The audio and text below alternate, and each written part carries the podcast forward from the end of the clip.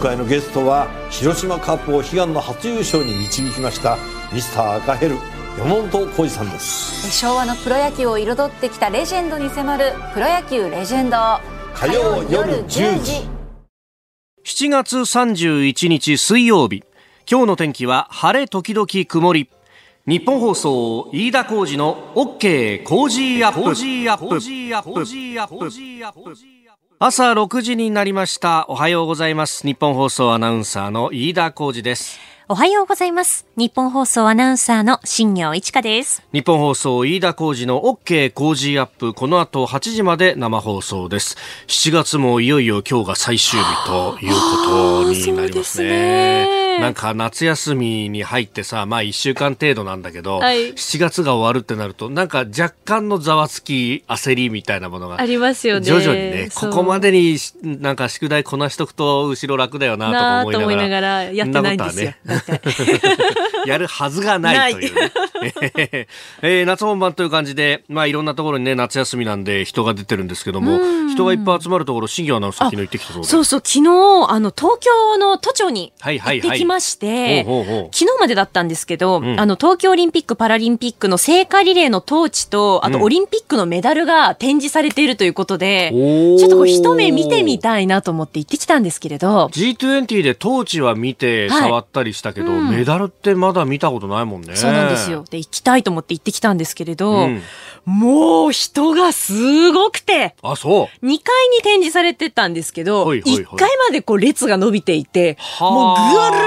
ーってこう人が囲むような形になっていあ、て、そう。もう2、3時間待ちですっていう看板も出ていたんですよね。それはちょっと勇気がいるね。後ろ一番後ろになるんだそれでね。ちょっと私諦めちゃって、ああああ昨日残念ながら見られなかったんですけど。なるほど。はいまたいろんなとこ巡回してくれるといいんだけどな、私もね、この間ちょっと、なんか人がすごいいっぱいいるなっていうところに、たまたまあの取材でちょっと遅くなったんで、まああの、この日有楽町から近いですね、日比谷公園に、あの、夜通りかかることがあったんですよ。夜って言っても9時か9時半ぐらいだったと思うんだけど、結構夜。むっちゃ人がいっぱいいて、はあ。みんななんか、スマホを覗き込んでんだよ。なんだこれと思ってさ、えで、よくよく見るって言ってもなかなか人のスマホを後ろから覗き込むわけにはいかないから、な見るともなく見たりとか、あとはこう、はい。僕自身もスマホをこういじるふりをしながら、周りの声とかこう耳をそば立てると、なんか、ジムとか、なんかあと何、捕まえたみたいな、はあ。こう、単語が聞こえてきて、あーと、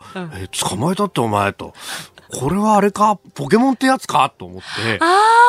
そう。で、あのーうちのね、日本放送なの新人のアナウンサーのお女性が二人ね、熊谷アナウンサーと前島アナウンサーで入ったんだけど、はい前島アナウンサーっていうのがね、ものすごくポケモンが好きなんそう、だよ。ポケモン大好きなんですよ、彼女。らしいね。でさ、あのー前島ちゃんね、と、お日比谷公園って実はポケモンの聖地だったりするのって言ったら、日田さん知らないんですか？とか言われて。怒られちゃった。そう。あそこはレアなポケモンがいっぱい出るところなんで、私もよく行ってるんです。とって。あ、そう。すごいね。今さ、ポケモン GO は、はいまたあの、年配のご夫婦であったりとか、そうそう。サラリーマンとかが、サラリーマンでもおじさんの方の人たちがね、ええ、ええ。結構退去してっていう話がね、えーありましたが、さあ、ここでニュースが入ってきました。えー韓国の連合ニュースですが、北朝鮮が今日未明に飛翔体を数発発射したと報じたということです。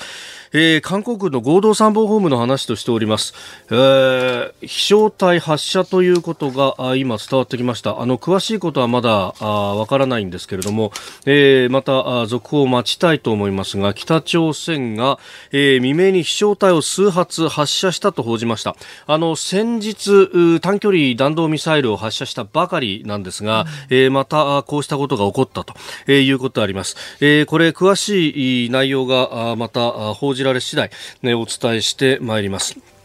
まああのそうですね北朝鮮が、まあ、短距離であればあアメリカの虎のを踏まないだろうということで前回発射した時もそんな話が、えーちらほらとあったんですけれどもまた今回発射したということが韓国連合ニュースのお報道としてえー伝わってきておりますさあこの後8時まで生放送で早計工事アップ。さあ、最新ニュースをピックアップいたします。先ほども速報でお伝えしましたが、韓国の連合ニュースは、北朝鮮が今日未明に飛翔体数発を発射したと報じたということです。えー、韓国軍の合同参謀本部の話としております。先ほど速報が入ってきましたが、まあ、あ外電も含めて各紙もこの速報を追いかけているというところで、まだアメリカの軍当局者などからのコメントなどは、えー、取れていないというようなことが出てきておりますね。ね。えー、これに関してと言いますか、まあ、あの防衛関係の人たちにいろいろ話を聞いたりなんかもするんですけれども、まあ、韓国と日本の、まあ、間柄、まあ、今あ非常に冷え込んだ局面にあるということなんですが昨日ですね韓国のカン・ギョンファ外相が、えー、韓国の国会での、まあ、議会の証言というようなところで、えー、日韓の軍事秘密保持協定ジーソミアというものについても触れてきたということが今日の各地長官でも報じられております。まあ、これ、あの、軍事情報協定破棄もということで、えー、まあ、答弁としては現在は維持しているが、これからの展開によっては他の検討もあり得ると、えー、協定破棄をちらつかせたということです。まあ、韓国としては、まあ、日本の輸出基準の見直しの問題であるとか、えー、募集校、まあ、いわゆるその、戦時労働者の問題であるとか、と絡めて、日本に情報を迫るというところのカードとしてこの G ソミアというものを切りかかっているわけなんですが、まあこれ防衛関係の方々に話を聞くと、今回のようなですね、まああの、飛翔体、まあこれおそらくはミサイルだろうと思うんですが、まだ確認されてないので飛翔体という表現をしておりますが、えー、こういったものが発射されたときに、えー、早期の探知というものは、まあ、日本のレーダー、あるいはイージス艦などを使ても、なかなか難しいところがあると。まあ、それは、あの、地球というものは丸いですから、えー、朝鮮半島から打ち上がったものが、えー、はるか離れた日本のレーダーで探知するには、ある程度上がってこないと、えー、丸い局面をだから超えて上がってこないと高度を稼がないことには探知ができないと。ところが、まあ、韓国は、ご承知の通り北朝鮮からまあ近すぎるというほど近いということもあるんで、各種のレーダーなどで即座に探知ができる。その情報を、えー、アメリカ軍を介して伝わってくるのか、それとも直接伝わってくるのかというあたりがですね、えー、数分のタイムラグであっても、ああいった、えー、音速、あるいはそれ以上の速度で飛ぶものに関しては、えー、致命的な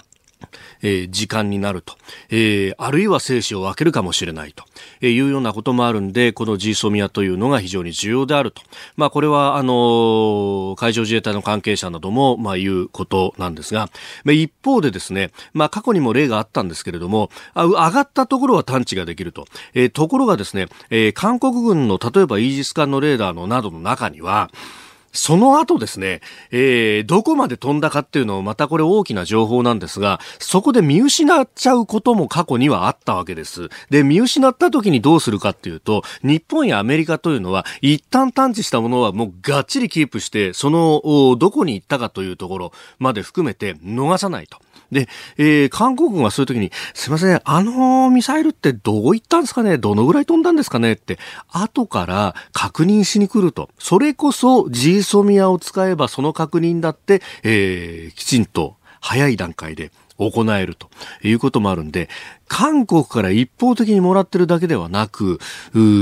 相互に、まあ、協力関係に軍の中では今まではあったと、えー、いうこと、えー、そしてそれが中づく東アジアの安定に、えー、かなり寄与していたと、え、その辺までぶち壊すつもりなのかという、そこに手をかけていたというのは、これ、あの、今日の長官でもですね、あんまり大きく報じられていないんですが、このフェーズに入ってくると、これ、あの、日本の外交関係の人に取材をするとですね、このフェーズに入ってくるとさすがにアメリカ黙っちゃいないぞと、えー、いうことも言っておりました。まあ、あそれの少佐というか、まあ、あるいは、まあ、ここから先は私の憶測になりますけれども、えー、ジーソミアまで手をかけた韓国に対して、やっぱりこのジーソミアって大事だよねっていうのを知らしめるためにこのタイミングで北朝鮮も撃ってきたのかというようなことも考えるとですね、いや、これは、なかなか、えー、難儀な国々に囲まれていて、それぞれどう連動してるのかっていうのもよく見えないと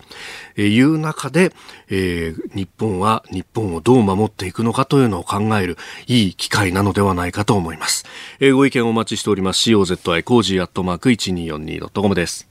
あなたの声を届けますリスナーズオピニオンです。ニュースに対するご意見をお待ちしております。今朝のコメンテーターは、ジャーナリストで東海大学教授の末延吉正さんです。取り上げるニュースですけれども、えー、河野外務大臣明日あ、中国の王毅外相と会談というニュース、それから官報生命の不適切な契約、えー、これがですね、今日は長官一面トップというところが多いですね。読売、それから朝日もそう、えー、さらには、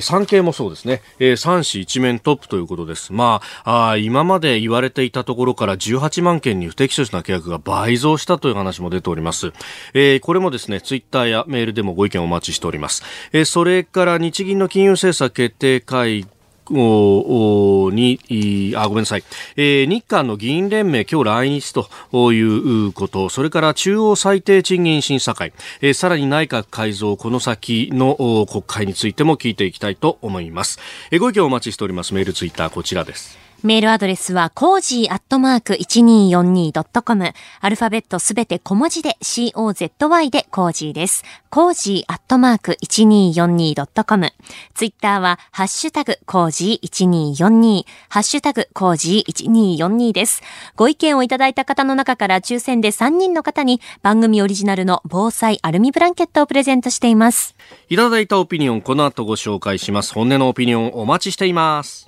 あなたの声を届けますリスナーズオピニオン6時24分になりました。えー、ニュースについて、まあ、先ほどね、速報が入ってきた、えー、北朝鮮のこの飛翔体の発射についてというのはいろいろいただいてますね。えー、ヤッサンさん、ジーソミア、えー、日韓の間の軍事情報保持協定ですが、これを切ったら日本が困るのではなく、実は韓国が困るという指摘。えー、えー、ジュンちゃんさんはアメリカからの要望で締結されたらしいから、アメリカを敵に回すことになるのがわからないのかと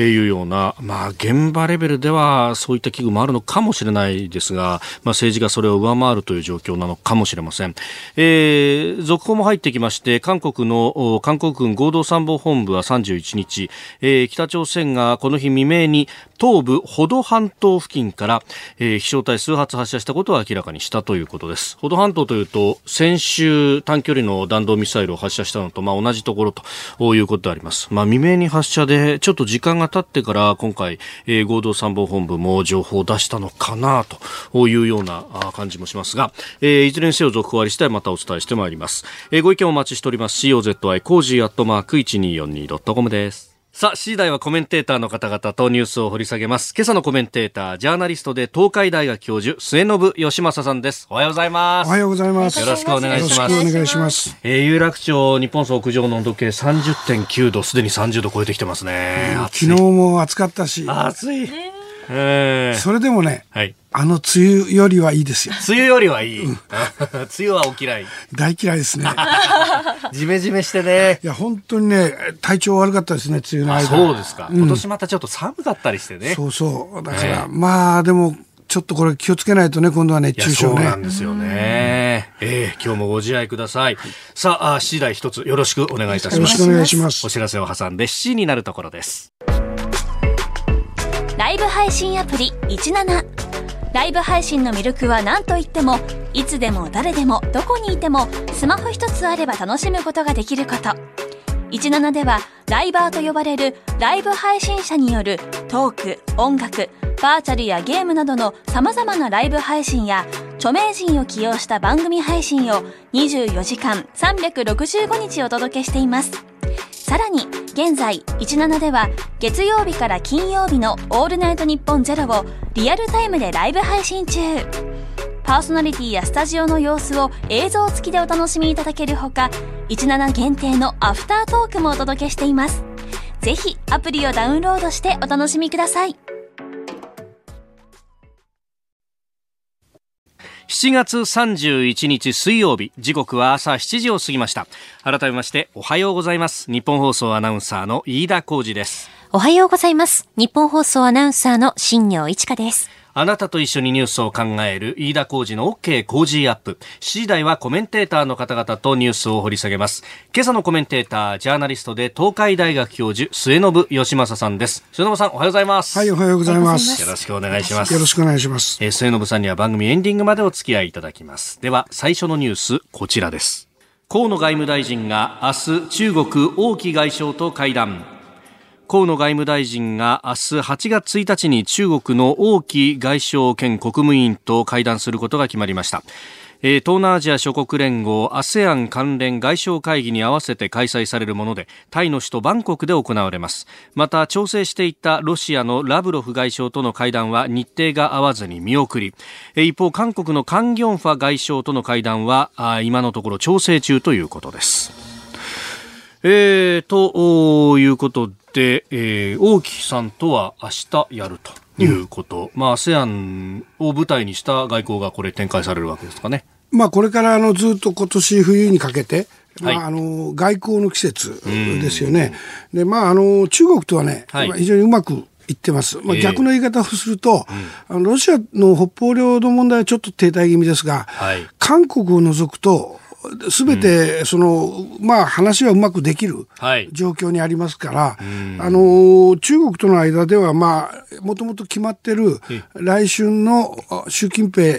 えー主席の、はい。えー日本公式訪問、これをまあ確認したり、その詰めをしたりと、あとは韓国、北朝鮮、台湾、はい。この辺の全体の情勢の意見交換。ということで、あまあ、日中会談そのものはね、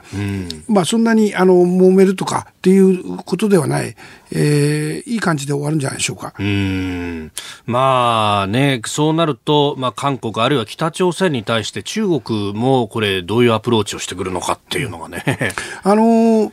G20 の前にはい。習近平さんが平壌行きましたね、ええええ。あの時もその安倍総理からの、まあ、メッセージという形で拉致問題はい。については中国側もプッシュをしてるんですね、はい。それからもちろんトランプさんも言ってるってことで、まあ、そういう意味で今、日中の関係が北朝鮮問題でも、まあ割といい方に、えーあの働いてるということじゃないですか。ただ問題は、はい。ムン・ジェイン政権、韓国。うん、まあ、とにかく反日叩きで支持率上げて、はい。で北朝鮮にこう引っ張られるような形ですから、ここがね、きちっとした政権ができて落ち着かないとですね、はい。えーなかなかこの北東アジア全体は、なんとなくこうガサガサした感じが残りますよね。で、またこれ、支持率が、ムン・ジェイン政権の支持率が50%を超えてきていて、ここのところ調査するたびに上がってると。ただ、経済界の焦りはすごいですよね。あこのままずっと行くとですね、はいもう韓国経済はもうほとんど壊滅的になっていく可能性がありますしね。はい。それからもう一点、あの、中国が今日本にいいのは、ええ。香港の問題がはいあって、ええ。これで台湾のお独立志向の強い蔡英文さんの、んうんうん逆転しましたね。来支持率でね。うん、だから、はい。この台湾の状況も変わってきた。はいで、ここは結構緊張してるんですよ。中国との間で。はい。したがって中国は今いろんな敵は作りたくないし何よりもアメリカとやり合ってる最中ですから、はい。したがってまあ日本にとってまあなんていうんですか気になるのは韓国北朝鮮なんですが、まあ政府サイドを取材するとね、はい。いつもの甘えだと。いろいろ言ってれば、はい。最後はね、水面下でうん、日本が譲ってくれるだろうって過去ずっとそうだったと。でもその繰り返しはね、はい。しない方がいいと。国際ルールやマナー、あるいは約束事はちゃんと守るんだということはい。をきちっと確立した方がいいっていうのが今、政権の考え方なんで、あのー今までのようにね、はい。なんとなく、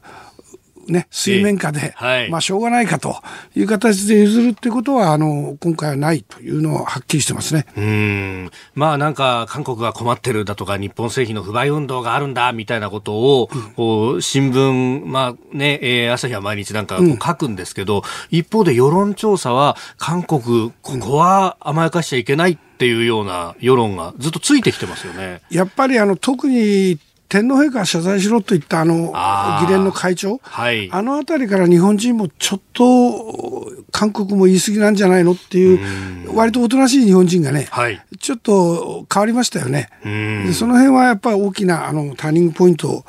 だったと思いますけどね。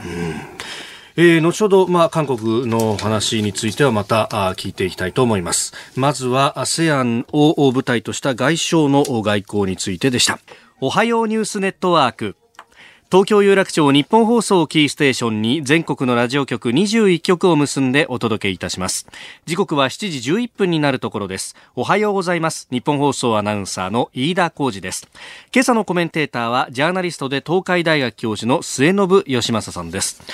えー、まずは今朝入ってきたニュースです。韓国軍の合同参謀本部は北朝鮮が今日未明に東部歩道半島付近から飛翔体を数発発射したと明らかにしました。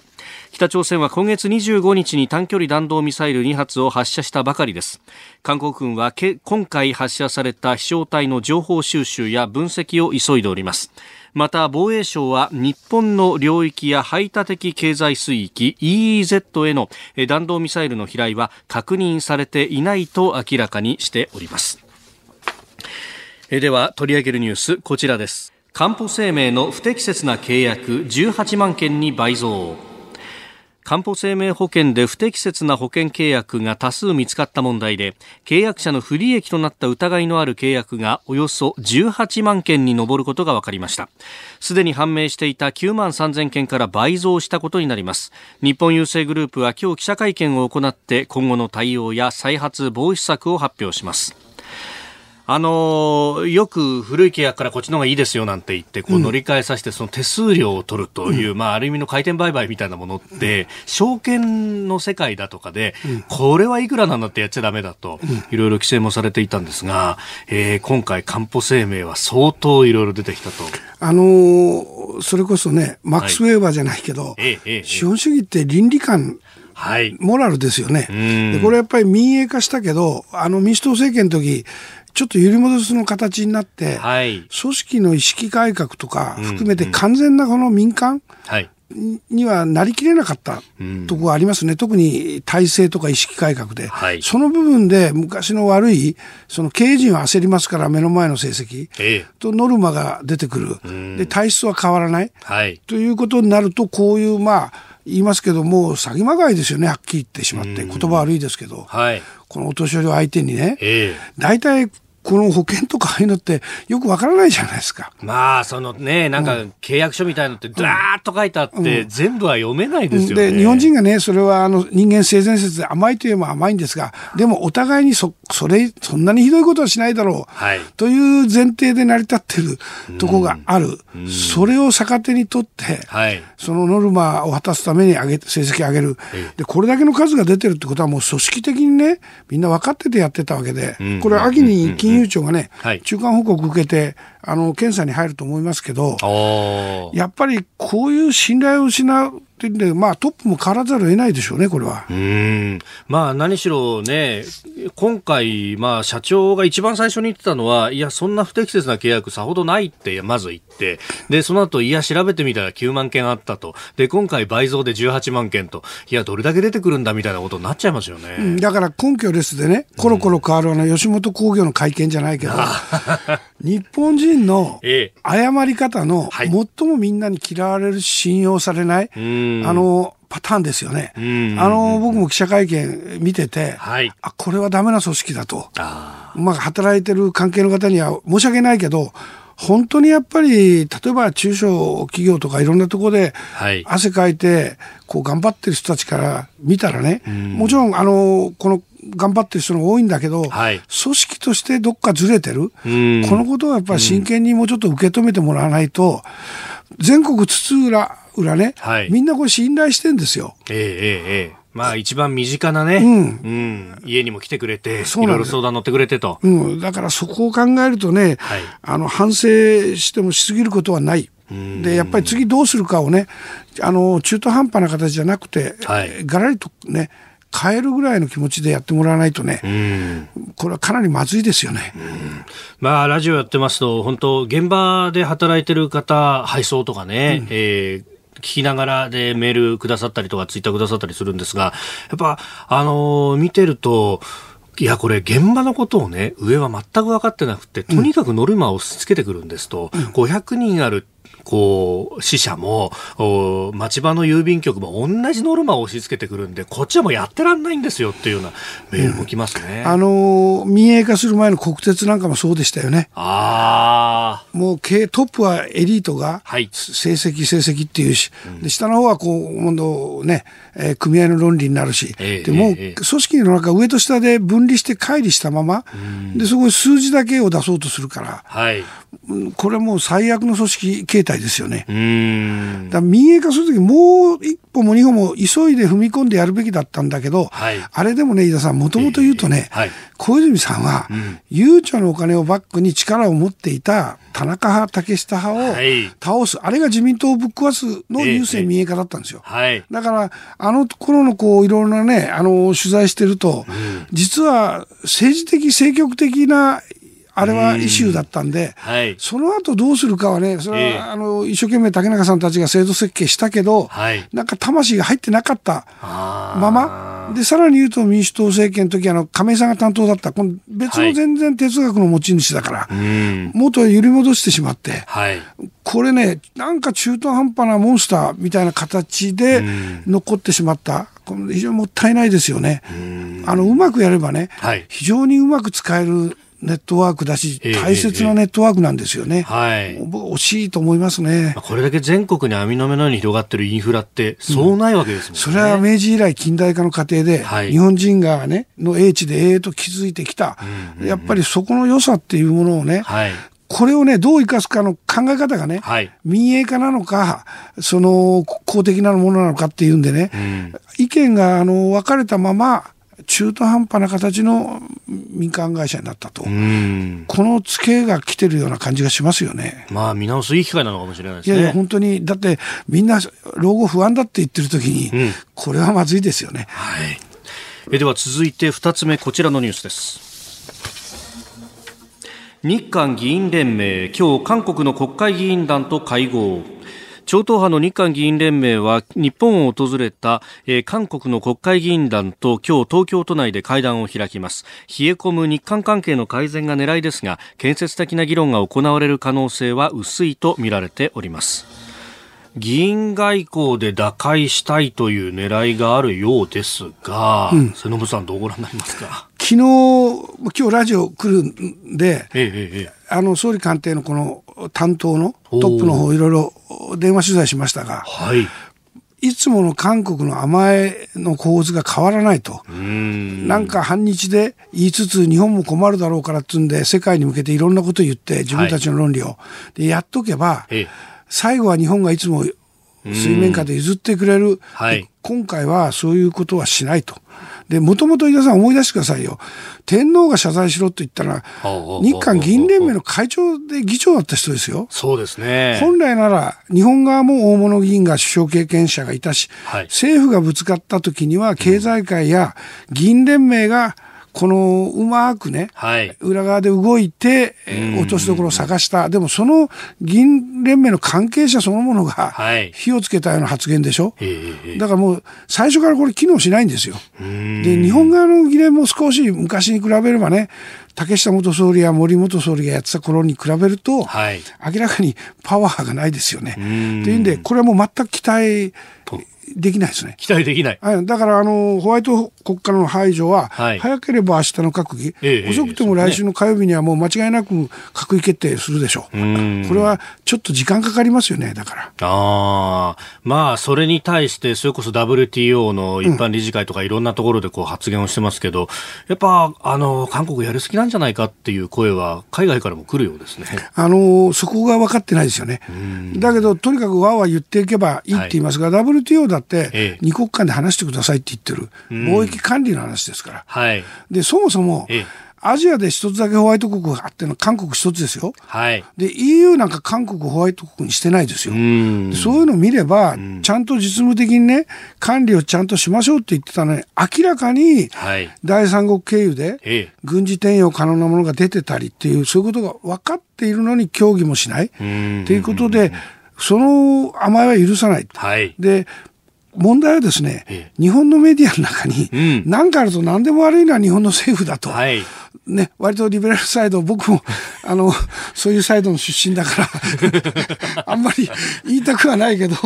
ええこういう時ってのはね、もはい。う戦後ね、ずいぶん時間経ちますが、国家の理性っていうの国家がきちっと立っていく原則を相手国がの国が外した時にはきちっと毅然としてものを言う、その上での友好だしその上での貿易なんですよ。そこのところはこの際はっきりする。これはねあの安倍政権はっきり、はい。あの背筋がピシッとしててあのもう妙なだあのなんていうんですかあの妥協はい。はしない。あの言うべきことを言って、韓国がきちっとそこに乗って協調的に話をするということになるんであればね、あのいいけどという、こういう対応のようですね。うんまあね、ムン・ジェイン政権になってから、まあ、あの、これデータで出てますけれども、お怪しいなっていう不正輸出っていうものが、まあ、年間ベースで2倍ぐらい伸びていて、この3年間で140件以上に上っていると。これはあの国連のパネルやってた古川さんなんかも、はい。ずいぶん具体的に指摘されてるんですよ。とか、繰り返しますが、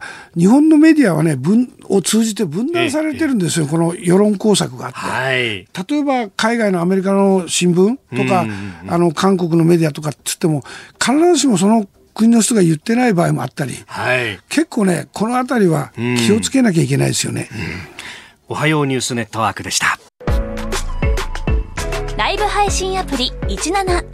ライブ配信の魅力は何といってもいつでも誰でもどこにいてもスマホ一つあれば楽しむことができること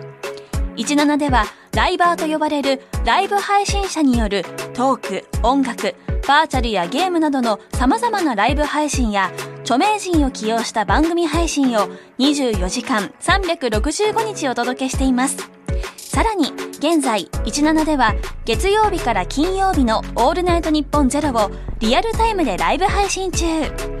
パーソナリティやスタジオの様子を映像付きでお楽しみいただけるほか17限定のアフタートークもお届けしていますぜひアプリをダウンロードしてお楽しみください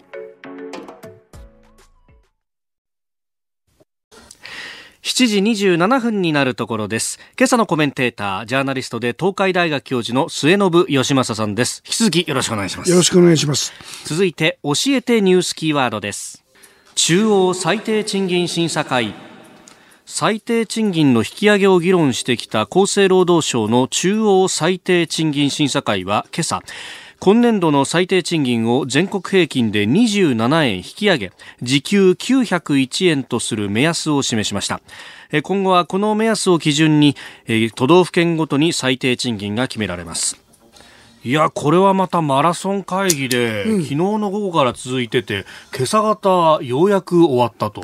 前は丸々1日伸びた場合もありましたね。なるほど。うんでもこれ政府がすごくあの頑張れって言ってますから、はい。これはね、当然ですよね。んあのもちろん経営側はね、大変だって、あの中小企業のおっしゃる方もいますが、ええ何よりもね、このデフレ抜けていくのは、これから増税もあるでしょ、ん給料が上がらないのが問題なんですよ。はい。ここが上がらない限り明るくならない。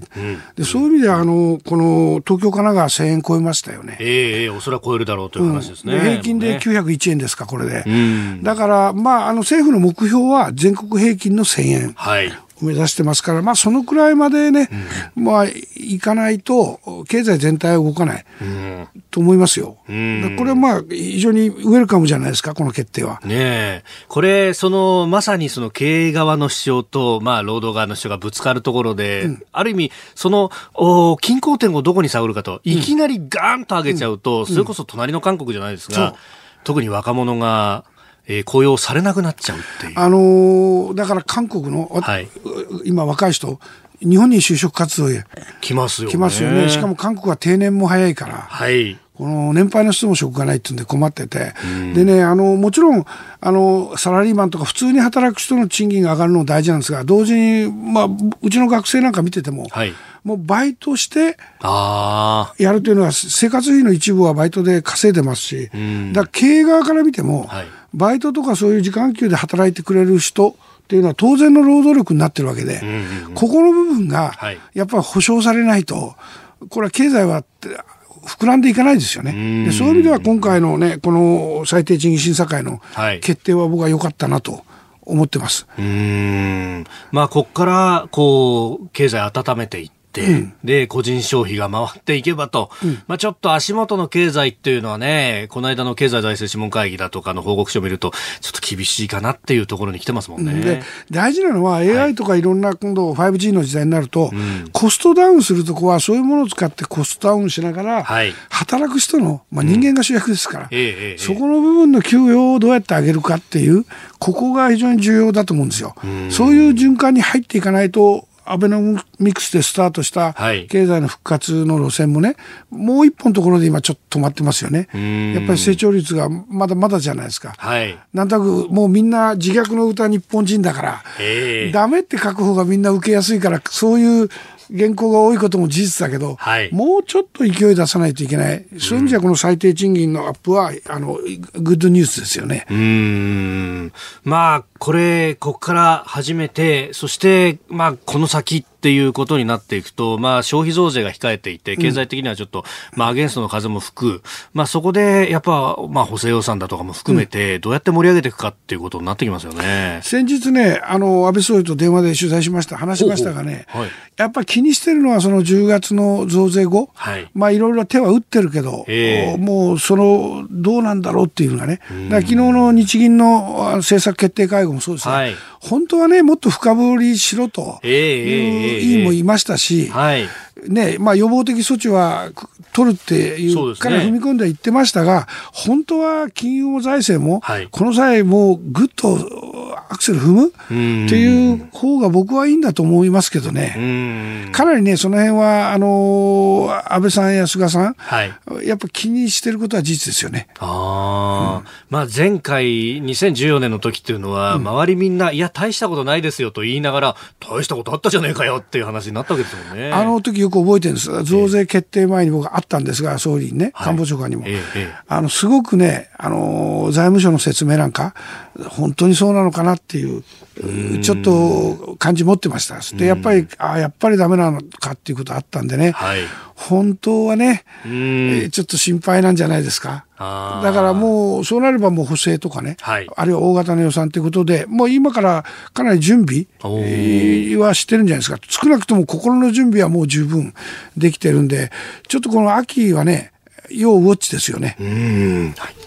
え今日のキーワード、中央最低賃金審査会でした。メール、ツイッター、ニュースについていただいてますね。官報生命のこのね、不適切契約の件もたくさんいただいてますが、えー、こちらは、アドシフさんって読むのかな？官報生命を信頼していた人も多かっただろうになぜこうなったのか、現場からの内部告発に期待したいというご意見。えー、それからこの方は大学でお勤めなのかな？えー、アバオアクーさん。えー、官報の話、うちの学生の保険の掛け替えでも今回のケースに似たようなものがあったようで相談を受けました。老人だけに限らない話ですよ。と。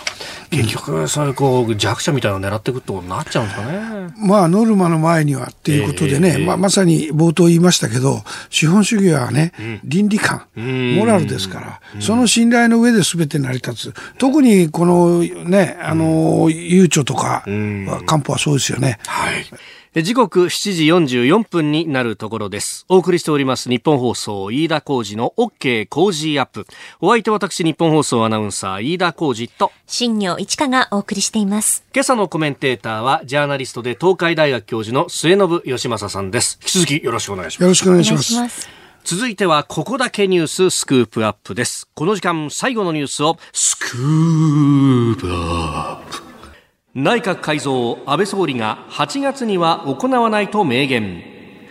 安倍総理大臣は昨日自民党本部の役員会に出席し内閣改造や党役員人事について8月中に行うことはないと明言しました総理の外交日程なども考慮し人事は9月中旬をめどに行われる見通しです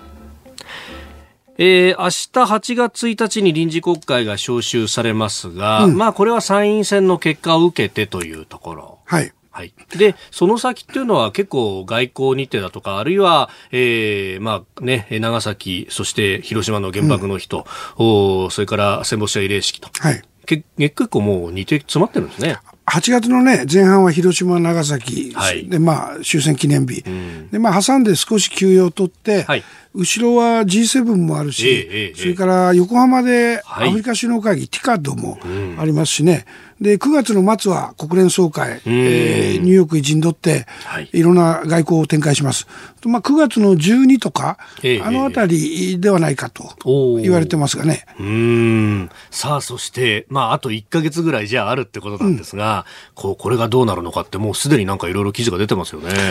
いろんなもん目にしますがね、本当に取材してるのかなっていうのもあ なるほど。け結構ありますがね、あの思い込みでそうしたいっていうのもあるのかなと思いますが、まあ、よ基本は、はい。あの政権支えてるう菅官房長官、はい。それから麻生副総理、財務大臣、はい。それから何よりも政局を常にリードする二階幹事長、はい。党三役、ええ。この骨格はもう全く動かさずに、で自分の人気いっぱい、はい。えーもう全力で、まあ、憲法を含めて、ええ。ーもちろんけ景気対策も経済もそうですが、あの粛々とやっていくと。ん。でまあその後継に、はい。もうここのところ名前が出てる、ええ。自分の今の体制と政策をそのまま引き継いでくれる菅官房長官おにー託したいという思いを、はい。こうね、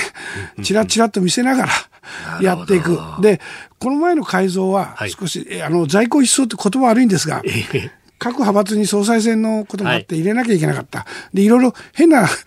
ちょっとね、頼りない大臣も、まあ、失言あったりとかいろいろ失ね。言あったり、ちょっと腰の定まらない防衛大臣とか、いましたよね。はい。そういう重要なところを含めて、はい力のある人をなるべく配置したいということで、骨格は変わらず、はいあの、安定的に、えーだって外交案件もすごいですしね。そうですよね。うん、これ非常にもうやんなきゃいけないことを、拉致、北方領土、それから中国との問題、アメリカとのえー経済交渉もありますしね。ええええええまあ、それから何よりもその経済、増税がありますから、はい。含めて動かすには、まあ、ガタガタしない今の骨格をそのままで、プラス、はい。まあ、若い人なり力のある人を少しでも入れたいと。女性ももちろんそうですがね。ええええただ女性はね、なかなか、候補者全体が少ないですよね。まあ、特にそうですよね。自民党の中っていうと、ある程度のベテランでっていうと、人数限られちゃうんですね。だからもう民間から入れたらどうですかね。民間に優秀な人いっぱいいますからね。この間も、なんか、テレビ朝日の朝まで生テレビ見てたら、はい政治家じゃなくて若いベンチャーの。人が出てたら半分ぐらい女性で、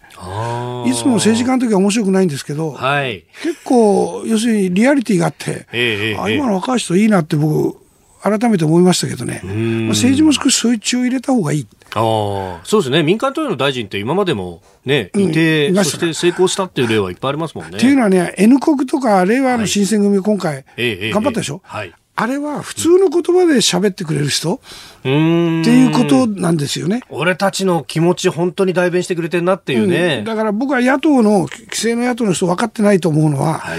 与党と野党同じに見えてるんですよ。うん。なんか一つの決まった決まり事の歌舞伎を演じてるみたいで、はい。リアリズムが感じないんですよ。うん。そこに痛みとかね、はい。その辺をうまく救ったのが、あの、令和新選組とか、はい。あるいはワンイシューで分かりやすかった、ちょっとね、荒っぽいけど、N 国とかってんで、明らかにね、ネット中心の世論が形成されてきて、はい。世の中の空気の捉え方ってんうんいうのを、もう、あの、大手のメディアがちょっと捉え間違えてるっていうのが僕もその少しその研究者の端くれなんで、ええ。それ一番今気になってますね。ああ、昔はネットで受けてわーっとなったとしても、なかなかこう選挙の投票は別物なんだみたいなね、それこそあの加藤浩一さんはい。とか、そういう例がありましたが、今、むしろそれが整合してきてる。うん、逆に言えば、このネット時代をいち早く掴んだのが安倍政権ですよね。それから共産党も早いですね。ああ、拡散部とかなんとうん、かね、うん、いろそそう。だいうね。だからあのゆるキャラ作ってね。はいで一番遅れてたのが旧民主党っていう自分たちはもうメディアと一体だみたいな感じが少し甘えがあったのかな。はい。いネットの部分とか PR っていう部分ではかなり遅れてる。ここはね、あの、今の安倍官邸は早かった。ああ、確かに今回のその比例区の票の出方なんか見ても、ネッ党を中心にこう積極的にやってる、まあ、与野党問わずですが、例えば与党の中でも山田太郎さんだとか、和田政宗さんだとか、まあ、あの佐藤正久さんなんかもそうだと思うんですが、都市部で相当票を取りましたね。だから逆に言うとテレビでとかで人気があった人が、はいタレントとかがあんまり振るわなかったイ。ンパクトがなかった。はい。むしろネットの中でどういう存在感を持つか。ええだから僕なんかもうちょっとネット積極的に関わったら人気出るかもしれないけど大変だからやらないんです。大変だからやらない。うんあの勉強できなくなるから。ああ、時間そこはそこは微妙なとこなんだけど、ええでもええ明らかに世論形成のん世界が変わってきてるっていうのはもう間違いなくいいですよね。うんそれともう一つ、まあ、今回の選挙で、まあ、自民党の中で一番こう、つまずいたと言ったらあれですが、えー岸田さんは自分の派閥4人を落っことしちゃったし、自分の地元の広島でも苦戦して、溝手さんを落っことしちゃったし、これ、政調会長どうなります？いやいや、これ実はね、みんなお終わった終わったって言いますがね、安倍さん当選同期でね、はいあの、岸田さんに対するね、信頼っていうのはすごく熱いですよ。あ、そうなんですうんね。ここはね、あの、取材してみるとよくわかります。ーで、非常に人柄、能力含めて、安倍さんが、あの、かなり評価していることは間違いないんです。ーだから、その邪険にするようなことは絶対ないんですよ。そんの辺がね、あんまり思い込みでね、はい言うと間違う。ただ、力とか突破力とか、はいそれから含めて言うと、やっぱりここへ来て菅官房長官がー一気に出てきた。はい。うんだから今、そういう意味では、ポスト安倍で言えばね、ええええ1番手菅さん、に2番手岸田さん。うん。であとはまあ河野さんとか先で、ねはい。そういう小泉さんとかがね、ええ。育ってくるのかどうか。で石破さんはかなりやっぱりねこう外れてった感じが今回ありましたよね。つまり自民党の中取材すると、はい一緒になってやってるのになんか政権の悪口ばっかり言ってんじゃないのっていううん。捉え方、うん。で評論家的でね、はい。そういうのはあんまり今ダメでやっぱりリアリティがないとうん。ダメだっていうこと